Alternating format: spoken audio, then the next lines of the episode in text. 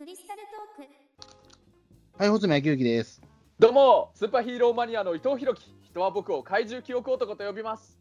はい、本日のテーマは何何でしょうか？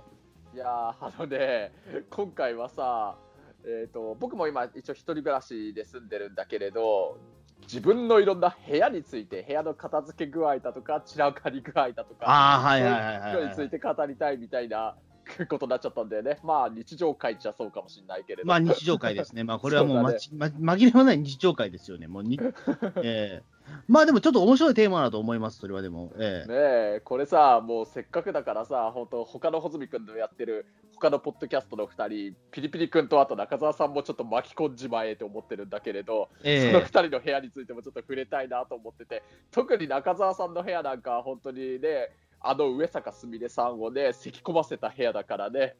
あまあまあ、それはだからいろいろ、あの、語弊はある言い方なんですけど、まあね、うん、まあ、ナレ、まあ、ナレーションと、とある映画のナレナレーションでね、ええ。うん。あの、多分上坂すみれさんはその中田さんの部屋行ってないんだけども、うんうん。あの、その部屋の状況を見て、ゲホゲホと、ね、咳き込む演技をしてたっていう、ええ。そうなんだよね。なんですけど、本当にあの連れ込んだと思われたらまずいですから、えうんうんまあまあ別になんか AV 女優の人連れ込んだことはあるらしいけれどね。え うん、それはいいのかっていうことになっちゃうけど、まあね、ええ。うん。えいやーまああのねそのね僕の部屋はどうかな。咳込むって意味とはまたちょっと別のなんかジャンルになっちゃうかもしれないけどさ俺もさ今住んでる部屋もね住み始めてもうすぐ3年になっちゃうんだけどえおーもうじゃあそろそろ更新の時期が、もうあ終わったか、更新は多分2年目。うん、二年今年はそう、あの去年、1年前くらいにやったけど、まあそこそういう意味で言うと、そこ、あのこの部屋、ちょっとね、あのいい大家さんだったから、あんまり更新はちょっと面倒くさくなく、滞りなく終わってるからいいんだけれど、ですね。まあ、更新料うんの高さとかね、ええあの、うんぞっとしますよね、2年に1回。え本当だよね、うん、まあちょっといろいろちょっとその辺はね、まあいいや、これ、あの収録終わったら話すや、うん、えあ、そうですか、なんかあるんだね。いやいや、いいいいいいことなんだけれど、一え応、これ、内緒の話なんだから、それ、そこんなところで言うんだよって、これ、万が一知られちゃったらなるかもしれないから。うんじゃあ、じゃあ、じゃあ、じゃあ、スルーしてください。じゃあ、スね、ルーで。スルーはいスキル覚えてくださいね、やれば。分かった。ごめん。うんそれで、そのね、まあ、やっぱりね、ただね、3年近く住んじゃうと、さすがに油断してきちゃうというかさ、俺もさ、結構ね、あの住み始めたばっかの頃はね、最初の2年くらいまではね、掃除とか結構こまめにやってたんだよね。ってなると、今全くやってないのかって話になっちゃうかもしれないけれど、まあ、そこは今、この中でおいおい話していくけれど、あのまず、先聞くと、穂積君は今、今は実家に住んでるんだよね今はとりあえず実家ですね。はい。うんえええー、と自分専用の部屋はあと当然ある、あもちろんありります。ええあそうかだってうんちょっと昔、穂積君のその実家に連れてってもらってあのほらゴジラさんっていうあれなんだっけ自主映画みたいなの確か撮ったもんね。ああ、うん懐かしいですね。あの、かあ怪懐かしいね獣ゴジラ君ですね。ええあゴジラ君かあれ、ええあのそうそう穂積君の今やってるねポッドキャストのメンバー全員があれ関わってその場に多分ねそういえばそうだな。そうだよそうでしたね、今思うと。そうだよ、そう僕、確かあれだよ、あのピリピリ君がなんかナレーターやってて、ああ、ピリピリ君、イケボだなって思ってたよ、はっきり言って。ああ、それ今、ニコニコ動画で見れるので、ええうんうん。ぜひちょっときあの興味がある方がいたら、ええあのみんなもう 10, 10年前で若いので、ええ若いよね、ああれ、顔出し出てんだっけ、あでもこ声が、そうだよね、声が。いやみんな一応顔出しで1回はね、なんかその収録風景みたいな形で、そのエンディングに差し込んでますね。えあえマジか、俺、当時25歳くらいのはずだから、あ見よう見よう、ちょっと若い自分を見るぞ。ええびっくりです。ええうん、まあ、で、穂積君も、そうでも、一応、一人暮らししてた期間というか、何回かあったんだよね。そうですね、はい。まあ、それまでもだから高校卒業した後に一回就職してるんで、その後も3年ぐらいは、あまあ、2年半かな、は一人暮らししたんですけど、うええん、うん。まあ、だから僕もそこそこ一人暮らし歴は長い方なんですよ。おまあ、10年ぐらいかな。一人暮らしええうん、一人暮らしして、一回実家帰って、ちょうどその頃のタイミングに、僕とか中澤さんとかピリピリ君がゴジラ君を取って、その後またね、あの一人暮らししてみたいなそうですね。で、また戻ってきて。てみたいな、だ何度もその一人暮らしをしたら戻ってきてを繰り返しているみたいな。えうんうん、あの穂積君があの2回目っていいのか、その一人暮らししてる時山口敏太郎タートルカンパニーだった時に、一回僕、穂積君のその頃住んでた家にあの連れてってもらって、泊めてもらったことがあるんえですよ、ああ、ありましたね。うんいや、あの家も確かにいろいろネタにできる部屋だったよね。あのーあれですよねいあのーいわゆる、ま、松戸の方ですよね。ええ松戸だったのかな？あれは松戸か。うんうん、千葉あれですね。あのーあれはだからね、あのー僕はとりあえず、その久々のその一人暮らしだったんで、でしかもうん松戸と、松戸ってめちゃめちゃ家賃安いんですよ、千葉あ県のそうなんだね。ほうほう。うん。ええうん。あのーで、あそこはですね、実はあの、えっ、と、松戸のそのど真ん中だと、うん一軒家がい家賃1ヶ月 4, 4万円ぐらいで借りれるんですよ。お安い、それは本当安い。そうだよ、思い出した。一軒家なんだよね、穂積君が一人で住んでた。だから僕、一軒家に住んでたんですよ、安いから。うんすごいよ。うんうん。そうなんですだから、その一軒家いに伊藤さん来てくれたんですよね。ええやうん、確かね、俺、多分ね、その時の当時も思ったというか、言ったと思うし、今もその話を思い出して思っちゃうのが、いや、俺もさ、別にあのオカルトのああいう霊とかそういうのは、前も言ったことあると思うけど、少なくとも霊が、幽霊がなんか、生きてる人間に危害加えるようなことはできっこないとは思ってるけど、ただ、あの、だだっ広い一軒家に一人だけで自分だけで住んでるとな、なんか変な物音とかしたらどうしようっていう、ちょっと慣れるまでは怖くなりそうだな、なんか。あ、いや、でもね、あのーその手のものはね、幽霊は僕は幸いにも一回も見たことはないんですけど、物音はしてましたよ、毎回、毎夜。ああ、何もするはずがない場所から変な音がするみたいな感じだったの？あれだったんですよね。僕、その一軒家を逃げた理由っていうのがネズミだったんですよ。うんネズミ、はいはいはい、はい。そう、ネズミだ。だったんですよ。うん。あの伊藤さんが泊まってくれた頃って、確かあれだったと思うんですよ。うんそ、の、なんか、7月とか8月とか、比較的暑い時期だったので、うん。あの、ネズミ出なかったんですけど、冬になるとネズミだ、ネズミがすごく出たんですよ。それやだね。いや、俺ほんとさ、変な話、現実的な話、幽霊よりある意味そっちの方がよっぽど怖いね、ネズミ。いや、怖いです。ネズミ超怖っかったんですよ。怖いよ。だから、あの、家財道具のほとんどネズミかじられたりとまあそれか、怖えよ。怖すぎるよ。で、うんさらにはだから、その炊飯器を、うんあの、かじられて、ちょっとショートしたりみたいなことがあったんですよ、コード。あーまああとね、例えば穂積君自身が万が一でもかじられたりとか、か噛まれたりでもしたら、変な病原菌とか移されてたかもしれないしね。んそうです。まあ、幸いにもかじられはしなかったんですけど、うんただ、あの、米とか買ってもすぐかじられて穴開けられたりとかもしたんで、これはちょっとなと思って、で、何度かその駆除のことも考えて、うん、その、何でしたっけ、その、ね、なんか、えっ、と、ネズミ捕りみたいなこともやりましたし、うん、バルサン的なネズミバージョンみたいなの買ってきて、その、炊いたりとかしたんですけども、うん、あの、それでもやっぱりね、全然ダメで、えー。仕方なく、あの、いろんな人、その近所の人に聞いたら、あの、まあ、普通にネズミは出るんですって、その、き近辺では。当たり前に。うん。で、あの、対策方法としては、猫を飼うことだって言われましたね。えあーそうだね、そうかもしんない。うん。猫いいんじゃない、うん、うん、なんですけど、まあ、猫を飼うつもりはないなと思って、えっ、と、あ更新期間前に僕、出ました。えーあーなんかそれね、結局やや、4万円って安いと思ったとしても、まさに安かろう、悪かろうというか、なんだ、貧乏買いの銭失いとかいうやつかな？うんまあそうですね。だったらまあ普通にね、もうワワン 1LDK 買っときゃよかったなとか、ね、1LDK もないか、別にね、あの、通にもうなんか2、3万ぐらいのなんか家に借りりゃよ、なんか部屋借りりゃよかったなと今思ってますけど。えーん、そっか。いやーまあね、僕がね、その泊まりに行った時もね、あそうか、夏だったっけ、なんかの心霊スポットレポートそうそうそうそう、懐かしいです。ねええ懐かしいよね。うん、あれ見れると思いすます、まだ YouTube で。ええいいね。それでさ、あの時もさ、結構雨漏りとかしてなかったっけ？なんか水があそうあのあのー実を言うともう、あの夏場だったらネズミは出なかったんですけど、うん。ところどころかじられてて、雨漏りがすごかったんですよ。うわー超不便だよね、本当に。不便でした。ええうん、それ本当住み始めてからそういうのに気づくとめちゃくちゃ後悔するよね、そういうの、本当。そうそうそうそう。ええうん。だから雨漏りもしてたしので、うんあの畳とかもちょっと腐り始めてたんですよね。うん、ああ、うん。でその後、まあ一応、大家さんに頼んで、まあ、その変えてもらったりはしたんですけど、何度も雨漏りするんですよ。うん。うん。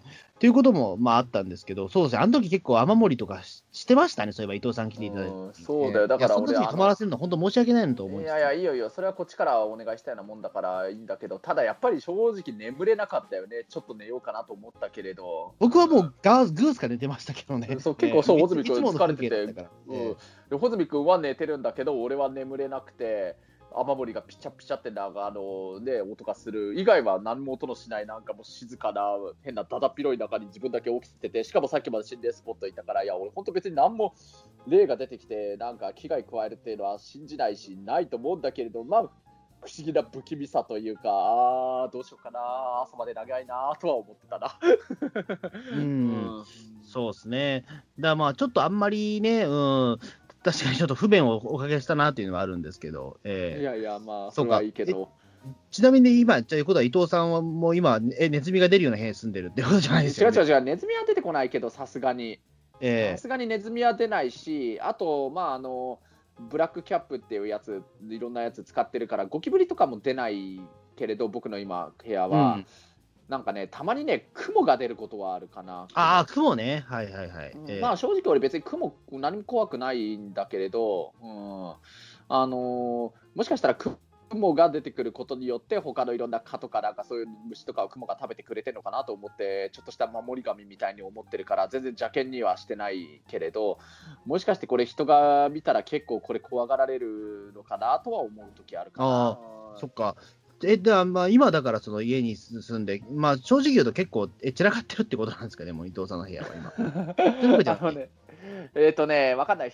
人が見てどう思うかによるけれど、まずじゃあね、これは中澤さんの部屋を基準にするなら、全然散らかってないよ。いや、それは中澤さんの部屋は散らかってるのはもう間違いはないんですけど、あれはもう上質を逸脱するやつですから、いわゆる。ね。あの、ま、まずだって、あの、あれを見て驚かない人は多分いないですから。そうだよね、あのね、ただね、うーん何かな、散らかってるってなったらまた別の意味になっちゃう、かもし物がれないけれど、多すぎるんですよね。えうん、中澤さんの部屋がえね。中澤さんの部屋って、とにかく物が多すぎて、うん、あのなんだろう、その、もうこれは例に、例に例えて非常に悪い、非常に例を出すのは一番最悪な例えなんですけども、いやいうんうん、あの、宮崎勉の部あ屋あるじゃないですか。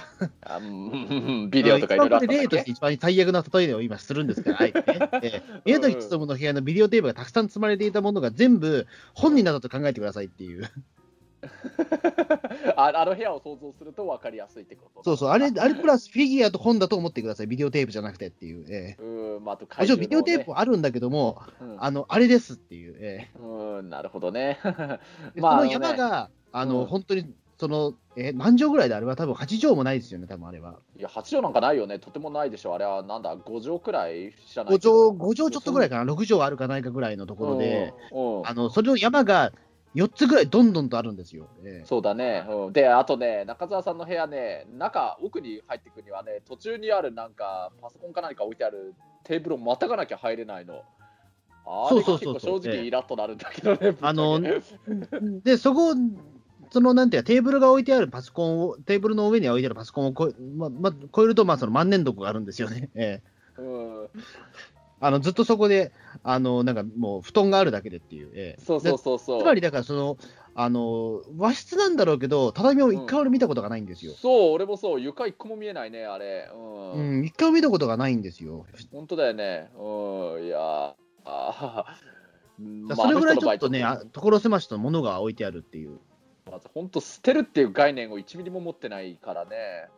うん、そうですね。まあ、とはいっても、例えばゴミをそのまま捨てるわけじゃなくて、うんあのーなんていうか、その本とフィギュアの量が多すぎるっていう人なんですよね。うんうんまああのね、僕の部屋は全然床は本当に見えるけれど、うん、まあ半分くらいはいわゆる床だと思うんだけれど、見える部分で言っても、あのね、ちょっと油断すると、あのほら新聞、スポーツ新聞を毎日定期購読で取ってるから、あそうか、伊藤さんはスポーツ新聞を撮ってる人なんですね。ええ。えそうだよ、うん、そうそう、それで、それでいろんな、まあ、基本的にはやっぱりプロ野球のニュースとかそうだけど、あと社会の、社会面とか読んで、ある程度の社会ニュースとか芸能ニュースとかもそれで見てるけれど、まあ、芸能ニュースとかはね、なんていうのかな、自分に若干関係あるって言い方したらおこがましいかもしれないけど、なんかいろいろ影響がありそうな話とかもたまにあったりするからね。うんうんまあ、で、そのスポーツ新聞はちょっと、定期的にちゃんとあの新聞入れ、なんていうの、はいはいはいあの後で出すためのあの袋をあビニあれね、あの、ね茶茶色い袋だったりとかする、あの、うん。でかい、うん。入れるでかい袋ですよね。そうそう。あの僕も実は家にあります、それ。ああの僕うも、ん。あの新聞、まあ、どこ、どことは言わないけど、毎日撮ってるんで、え。うん、まああの、まあ油断するとそのスポーツ新聞とかが床に溜まっちゃうからそこは気をつけなくちゃいけないとは思うけれどまああの散らかってるって意味で言うなら少しその気になっていろいろ片付けしたり断捨離とかすればそれほどの時間かからないうちにあの整理はできるくらいではあると思うんだけれどあのねただねなんというのかな、こうこれ、本当、ここだけのは、ここだけの話って言っても、まあ、ここだけの話をポッドキャストにするなって話なんだけど、まあでも、一旦なら言ってください、もうそこまで言ったんなら。えー、そうだね、ていうか、えー、言うしかないと思ったけど、このテーマにした時点で、はい、あのね、あのー、掃除するのがね、ここ最近ね、本当にサボってしまってて申し訳なくてね、あのね、いろいろなんか床掃除とかそういうのやってなかったから、ちょっと埃とかが結構床に溜まってきちゃってて。ああ、なるほど。はいはい。うん、あのね、埃の塊とかが結構床にあの少し溜まってたのを結構放置しちゃってたような状態になってて。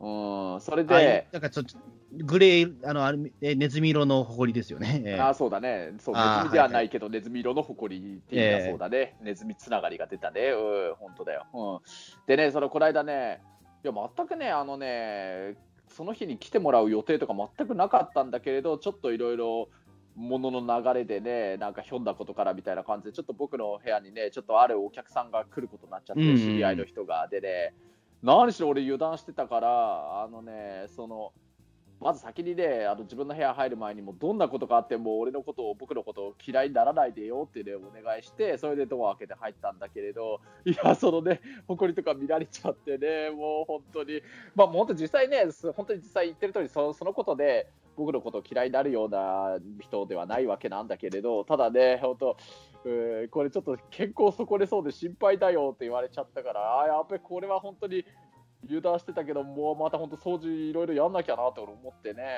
うん、ちょっと本当実はそういうちょっとね、反省の気持ちとね、あの、この、懺悔の気持ち、次回の気持ちを込めて、ちょっと今回、これはしょうがない、ポッドキャストでクリスタルトークで話題にして、皆様に正直にこれは言って懺悔しようと思ったっていうのもあるんだよね、ちょっとそれに穂積君付き合わせちゃって悪いんだけど。あ、いえ、全然全然大丈夫です、ね。いやいやもう、だからちょっとね、結構ね、俺の部屋で言うとね、ほこりとか、あと今くらいの時期で言うとね、少しカビがちょっとついちゃってる系な。うんうん。カビ、お風呂場、お風呂場、トイレ。うん。ああ、トイレ、あ、そこでも本当に油断してると危ないとこですよね、カビとか。えー、そう、うん。だからね、いや、わかんないけどさ、あのね、やっぱ中澤さんの部屋とはまた違う意味でだけれど、確かにちょっと女の人にこの部屋見られたら聞かれるなとは思っちゃった気がついたら、いやこれは申し訳ないと思った。ちなみに水回りはあれですか、ユニットバスですか？ユニットバス。うん、あ、えっと、トイレとその風呂場が一緒になったやつですよね。そうそうそう。うん、ああ、だったら比較的カビってあんま生えなくないですか、でも。そうだけれどな、うん、そうだよ。うん、あのね、ずっと俺は、あの最初に住み始めて2年くらいは結構、あの週あ月に2回くらいは2週間に1遍くらい、まあ、それも本当はそれ言うとたったそれだけかよって言われちゃうけれど一応トイレ掃除風呂掃除は結構こまめにやってたんだよ。あでも本当にでもユニットバスってすごい便利なんですよね。あの、うん、なんていうかそのえっ、ー、とまあ、風呂入ってる時についでに便所掃除ができるっていうあ、そうそうそうだね。あの、僕、それ、うん、だあのシャワー自分で浴びてるときに、じゃあ、いや、実にしょ、便所も掃除しようと思ってやっちゃいますよ。ええー、言ってます、そうだよね。えー、うん、あれは非常に楽。ええー、うん。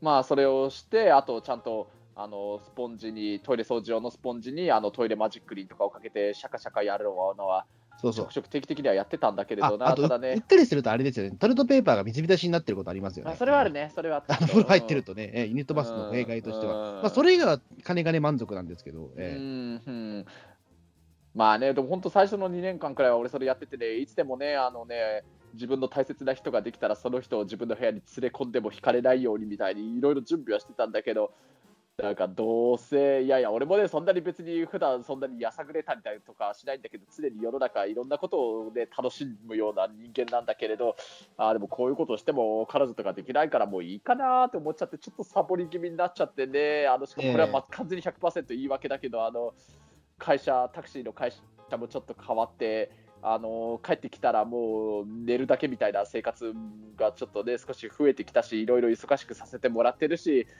別に自分の部屋って練り替えるだけの場所だからいいんじゃねえと思ってね、まあいいんじゃないですかね、ね。まあ、そこにはそこまで割り切ってんならもういいんじゃないですか、ね、ちょっとね、ここ最近なんかそういうお掃除とか大皿にしてるうちに、どうやらね、自分ではあんまり認識してないうちに、やっぱり人様には見せちゃいけないような状態になってしまってたみたいでね、今回すごく反省したんだよ。まあ、全然嫌われてはいないんだけれどね、別にまあ、あれですよね、言ってしまう、と、なんなんて言うんですかね、うんうん。えっ、と、その一人暮らしの掃除、例えば掃除機とかって、うん使わないじゃないですか、言ってしまうと、あんまり。うん、あただね、これね、俺ね、そのお客さんで来てくれた人にすごい笑われたけれど、一応言うとね、俺の家ね、うちね、あのルンバとレイコップ持ってんだよ。いや、すごいじゃないですか、ルン ルンバ持ってるんだ、いいな。一人男性の一人暮らしでルンバってちょっと珍しいかもしれないですよね、もう。いやいやなんか家族も、家族が持ってるイメージがあって。うんいやまあ、ルンバは確かにね、自分が出かけてる間とかくらいで掃除、それこそ埃とか吸い取るのやってくれたりとかするですよね。ルンバに仕事させりゃいいじゃないですか。ええうん、そうなんだけれど、いろいろね、ちょっと、物とかもね、溜まってきてね、結構床にあの置いてあるものも結構増えてきちゃってね、で床に物を置いてあると、ルンバって、その場所は当然やれないわけだからね。うんうんだから結局自分でやんなきゃいけない作業も実は結構あるんだけどね、ルンバを働かせるために。うん、そうそう。だまあな、なんかあれですよね、だからその、いわゆる、っていうことは、だから伊藤さんは多分その掃掃除云々じゃなくて、多分まあ片付片付けですよね、いわゆる多分本当に。だからまあ広い意味で言うと中澤さんと同じっちゃ同じなんだけどね。まあそうですね、んまあ、あれですよね、だから僕もだからあれなんですよね、その片付け云々に関しては、やっぱりすごくに苦手というかあれなんですけど、僕、うん一人暮らしをしてるときに棚買ったことがないんですよ、棚。そう、棚ね、棚って確かに重要なのかもしれないね。うん。棚買ってなかったんですよ。だから、あの、うん、俺ずっと、引っ越した時の段ボールをそのままですよ、ずっと僕。あ、そうそうなんだ。うん。あのあの、その、実家から持ってきた段ボールを6年間箱代わりにしてます。ずっとた棚代わりにしてました、俺。なるほど。うん。ええうん。あの、だからそこに全部その本とか入れて、うん。あのーその、つ積んだものをひたすらそこからあの探していくみたいなことやってました。だから棚じゃなくて段ボールがどん、あの、たくさんその詰まってるみたいな感じう。ん、そうなんだ。うん。だそこで言うと、だから棚か、まあ棚だから買う高いじゃないですか、またこれ。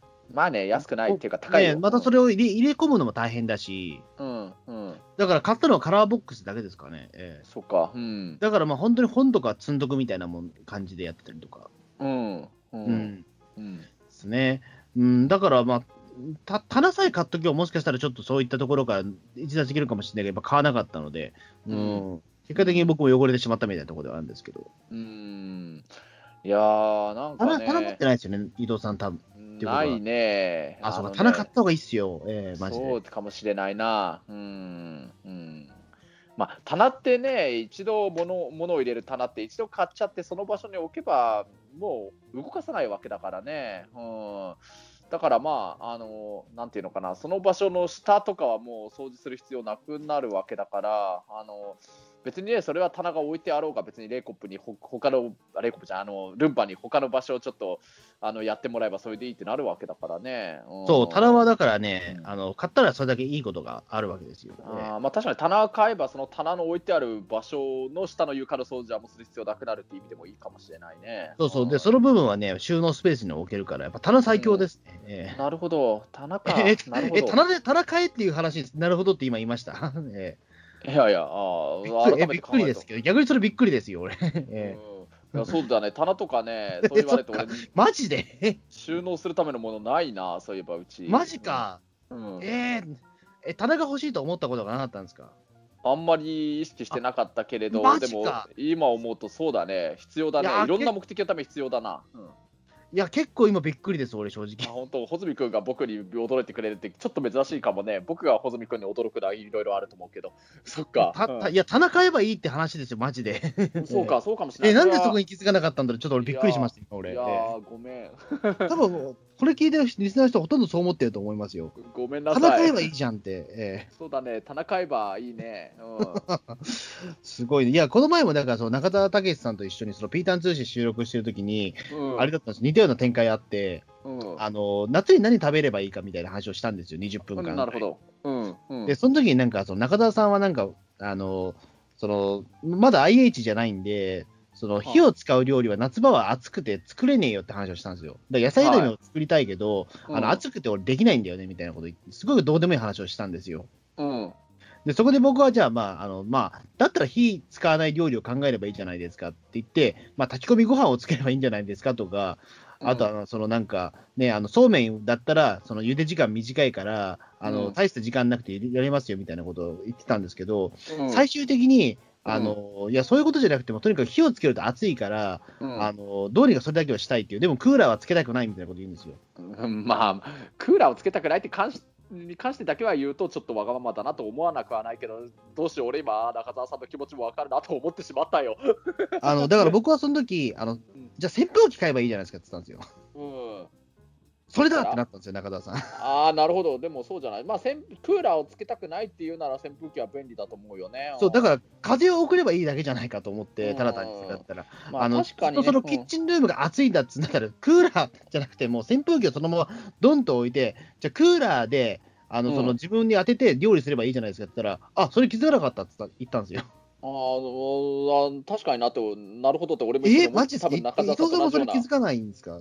うん。まあ、確かに扇風機ね、確かにここ最近ちょっと良さに気づいてきてね、なんか暑くてちょっとクーラー、まあ俺は暑いと思ったら遠慮なくクーラーつけちゃうけれど、ただクーラーつけると今度はそれもそれで部屋が冷えすぎちゃって少し寒いくらいになっちゃうなっていう場合があって、なんかさじ加減難しい、バランスが難しいなって思うときに扇風機があると便利なんじゃないのかなみたいには扇風機なんですよ。思ったりしたけどうんうん。ええうんそう。だから、中澤さんには扇風機っていう選択肢一個もなかったんですよね。ええ まあ俺もあんまり扇風機、正直あんまり意識持ってなかったけれど、よ最近ちょっと少し自力で良さに気づいてきてるけれど、でも、わあなんとなく中澤さん寄りになっちゃってんな、今の話聞いてると。そうそう。うんそれぐらいちょっと意味のない話をしてるな。だから扇風機を買いで終わったんですよ、その話。ええなるほど、そういううわと思ってね。えうんえ。え うわなん、なんだこれと思って。なんかさ、なんというのかな、結構さ、中澤さんとか僕と穂積君っていうとさ、なんか結構リスナーさんからしても、穂積さんが一番変わってる人ですねみたいに正直言う人多いと思うんだけど、なんか今回、穂積君一番まともだよね。あ僕いやいや、まともです、すごい僕でも多分。そうか。ええ いや、そね。いやそこの点では多分まともな、まともというか、なんだろう、いや、まともじゃないと思うんです多分あの僕平、平均的だと思うんですけど、ええ うん、ただ買えも別に扇風機買えもね、普通だと思うし、みんなやってることだと思うので、ええ別に。いやいや、なんかね、あの、リスナーの女性ファンの皆様、多分今名前出した3人の中で言うなら、穂積君が一番結婚したら幸せになれると思いますよとか。そうそうですね、まあ、まあでも、多分その3人だけど、多分ななんだろう、生活としては多分一番あれですね、まあよまあ、お金の面はあれとしても、まあねえー、と一応、生活の知恵みたいなところは全然大丈夫だと思います。えそれも確かに間違いなく穂積君が一番それできてると思うしね、本当、まあ、一人暮らし、まあ、中澤さんも長いけど、まあ、穂積君も長いしで、料理が何よりやっぱりできる上手っていうのは、すげえスキルだと思うしね、本当。で、やっぱり棚とか扇風機とか、暮らしの知恵が一番ありそうだしね。えそうです、いや、だから僕もそれだけやっぱ苦労はしてたうん背景があるからなんですよね。やっぱり最初、そのまあ伊藤さんが泊まってくれたその、ね、一軒家もやっぱりその棚もなかったし、あのベッドがあるだけで、他はだからそのこたつがあるだけみたいな、夏場でもこたつはしまなかったですからね、その時はね。うえんええ うんえうん、で、まあ、基本的だからそういうこともあって、でも、なんだろう、こういう生活よくねえんじゃねえかなみたいなこともあったし、だとにかく俺も物が捨てられないんですよ。ああ、そうなんだね。実は、中田さんと同じぐらい物が捨てられないくて、うん。あのーだから本当にずっとどんどんなんかいろんなものが積んでっちゃうみたいな状況があって、もうこれなんかこれ嫌だなとは思ったんですよ。うん。で、あの最終的にだからその、物を買わなくなったんですよね、いつか、いつからか。なるほど。その何でもかんでも買っていたのを、本とか例えば欲しいと思ったらすぐ買っちゃったりとかしたりとか、あとうんブックオフとかよく行くようになって、うんそのたくさん中古本のなんか古本とか買うようになって、そしたらもうどんどん溜まっていくわけですよ。うん。なんですけども、いいつしかそのまたブックオフとかあんま行かなくなって、うん。であと本とかはまあ図書館行って借りればいいやっていうところで、うん。ずっとそうしてたらね、やっぱ物がどんどん減っていくんですよね。なるほど。うん。ええだから雑誌とかもだからそのずっと買ったものはあのそのまま放置してたりとかしたんだけども、その必要な部分だけ切り抜いて、取っておけばいいやっていうことに気がついて、うん物を捨てるようになって、だいぶ部屋きれいになりましたね、やっぱり。いいね。うん。いやー、そう穂積君。ですねうんだからだからまあ、あのーちょちょっとした心がけがきっかけというか、で、だいぶ改善されたみたいなところあるんですよね。偉いね、やっぱ穂積君は自力でそういうのできるようになるんだから、すごいよね、俺なんかもう本当にやっぱり、ね、ちょっと誰か、まあ、大切な思ってる人になんかいろいろ指摘されなきゃ気づけないわけだからさ、やっぱすげえよ、穂積君。うんですね。あと、服とか買わなくなりましたね。ええ服ね、そうなんだよね、俺も服ね、うん、基あの、服本的に。、うん、うん服って意外とあれじゃないですか。うんえっ、と、かさばるというか。うん、そうだよね、本当そうだよね、服ある分だけで十分って思っちゃうんだけど、まあ、たまに、まあでも、穂積君、おしゃれな服いっぱい持ってるイメージあるけどね。うん、あでも僕でも。も数種類しかないんですでも服。ああ、そっか。うん。あの、まあこれ、なんだろう、うんテテーマがちょっとずれるかもしれないですけど、ふうん、同じ服たくさん持ってるんですよ。言ってたね、前も言ってたかもしれないね。うん。あの、なんか、気に入った服があると、もうそれを同じ、何枚も買っちゃうんですよ。うん。あの、まあなんか選んでる時間がもったいないんで、うん。うん。あの、これ、もう、これでいいやって思ったら、もうひたすらそれしか着ないみたいな。うん。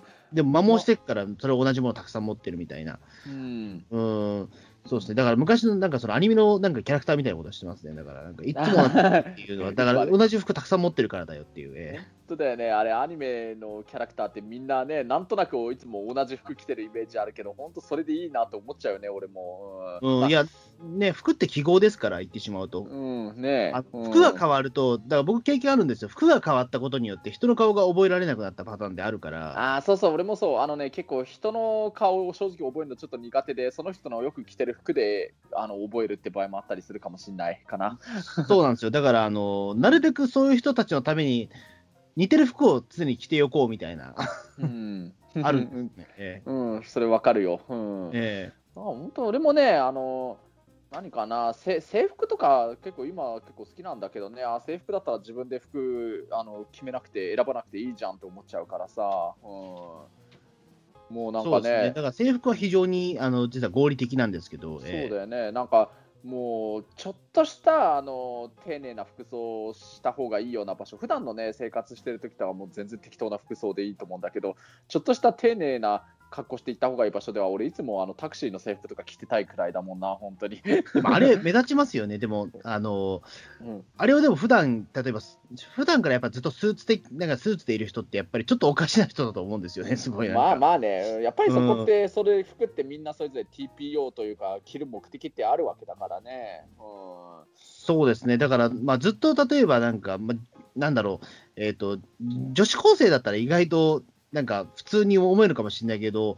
ずっと学ラン着てる人はおかしいじゃないですか、やっぱり。だそうだよね。多分男子と女性で多分ちょっと違うような気がするんだよな、そこなんか。ん。うん。うん。比較的ね、あの女性はなんかそう女子高生とかだと女子高生の服ずっと着てれば、意外と違和感はないんだけど、男子はそうでもないんだよな、あれ、不思議なこと。ねえ。うん。まあだから服って本当に俺無頓着だからねこだわりないから同じ服ねえなんだろうなたまに着回したりして持ってる服だけを着てければずっといいかなと思っちゃうんだけど、まあ、たまにねあの人と会う用事がある時とかその時に初めてその近くにある服屋さんでちょっと安く売られてるやつをちょっと新しく買って少し丁寧なやつをねそそれ着ていけばいいかみたいに思っちゃったりするんだけどね。うん。いやまあね服って本当そうそれもまた場所取るからさ、ん。そうそう、うん。だそうです。だから服もだから本当に、なんだろう、うん、まだあんまりだから買わなくなりました。特にジャケット系とかジャンパーとか買わなくなりましたね。だから、つ2枚あればいいかなっていう。うん、うん、そうだよね容量的にそれが限界というか。うん、うん。うんね、だあとはだからそうですね、まあ、その着なくなった服は捨てる勇気ですよね。えそうなんだよねうんえうん。もう、正直2年着なくなったらもう僕もう捨てますの、最近。あーまあね2年着ないということはもうずっと着ないってことだよねそうそうそうそう。季節を2周しても着なかったわけなんだからもう着る必要のないものってことになるよねそりゃうんうん、なんで、それはもう捨てるようにしましたね。ええうんうんあと、そうですね、あの、その、一人暮らししてた頃は、調味料とかもどんどん溜まっていくので、ああえっ、と、半年経ったら調味料捨てれてましたね。調味料ってしかも賞味期限とかみたいなのあるんだっけかな、あんまり時間経ちすぎいや、ると。結構持つんですよ。例えば油とか持つじゃないですか。うん、まあ、そうか、あの常温とかでも大丈夫だもんね、調味料は基本的に。ただうん中途半端に余るものとかあるじゃないですか、なんか。あるね。うん。なんか、半分ぐらい溜まってないとか、あと、一回使ったきか、使ってねえなみたいなね、えーうんうん。そういうのも半年経緯で、そう捨てちゃったりとかしてましたね。うん。うん、そうすると、まあ、冷蔵庫の中も比較的綺麗になるというか。うん。そうですね。あ、冷蔵庫もそうですよね。なかなかあれは、あのーな、なんでしょう。えーあの、ま、魔境がで出やすできやすいですけどね。えそうだね、冷蔵庫ね。うん。うんまあね、そう俺の部屋さ、あのね、風通しが悪いっていうのもあってですね、あのね、1階に住んでるんだけれど、あの、あれは方角で言うと、えっ、と、あ、もしもし、聞こえる？ーはいはいはい。はい、ごめんね。あの方角で言うと、あのひこれはどこだ？あのね、東向きなのかな？あ、東向きじゃないや、あのね、とにかくね、お日様の光が入ってこないんだよね、ぶっちゃけ。あのお日様の光が入ってこない？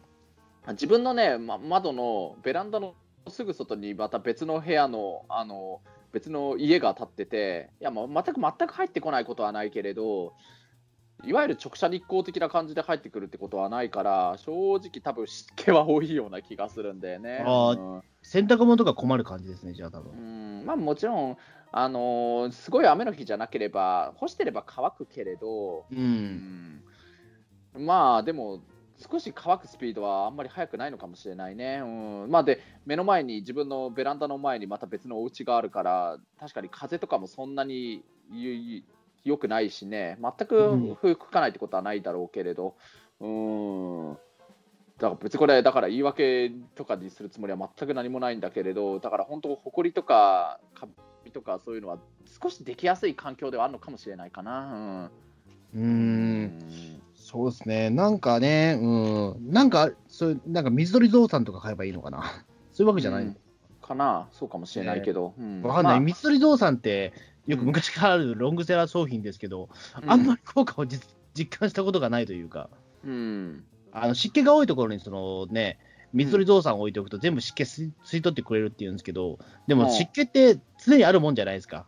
うん、だからあの、うん、ずっと水鳥ゾウさんを置いていかなきゃいけないっていうか、その湿気がなくなるっていうことがないんですよね。うん。だから水溜まってると思うんだけども、そう。うん。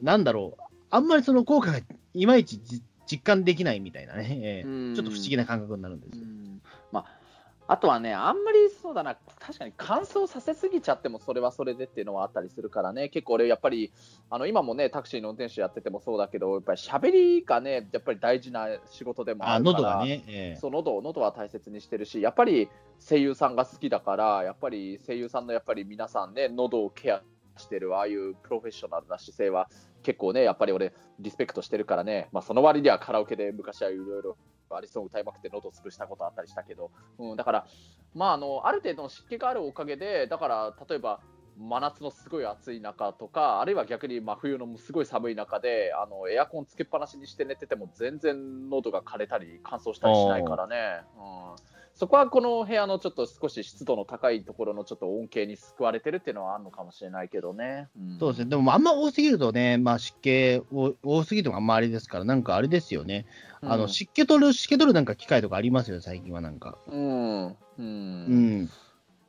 除湿機ですか、ね除湿機だ。除湿機が。除湿機ね。うん、ええうん、うん。ああいうのとか、まあ、買った方がいいのかもしれないですね。今安いから。ええまあね、うん。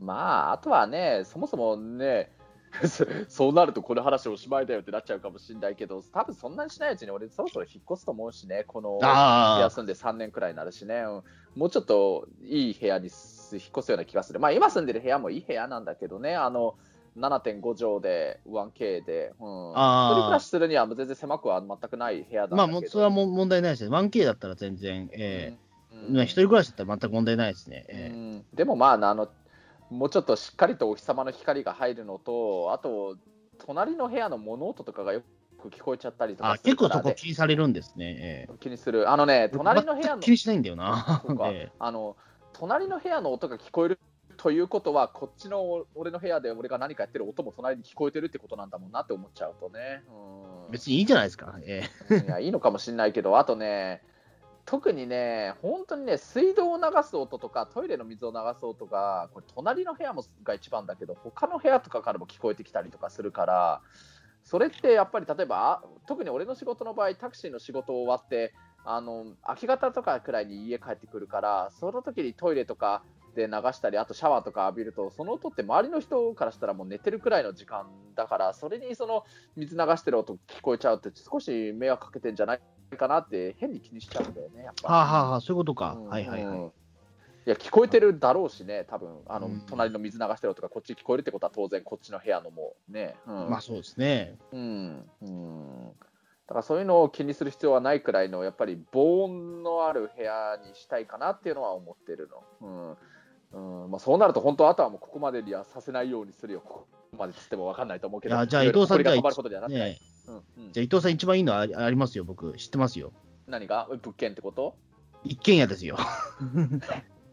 そうだね一軒家そうだね一軒家で音気にしないですよ、一軒家だったら。ええそうだね そうだねそう、一軒家なんですよ。一軒家か借りるんですよ。えなるほど。え一軒家借りちゃいましょうよ。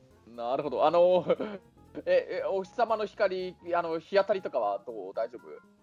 あの、日当たりとか全然いいです。だって、ベだって俺が住んだ松戸の家家は、だって、あの、2階にベランダがありましたから、えああ、そうなんだね。えでそこで、あの、もう思いっきり、あの、もう物干せますから、ええ。てか、そもそも一軒家なんだから、そのね、いくらでもその方角があるわけですよ。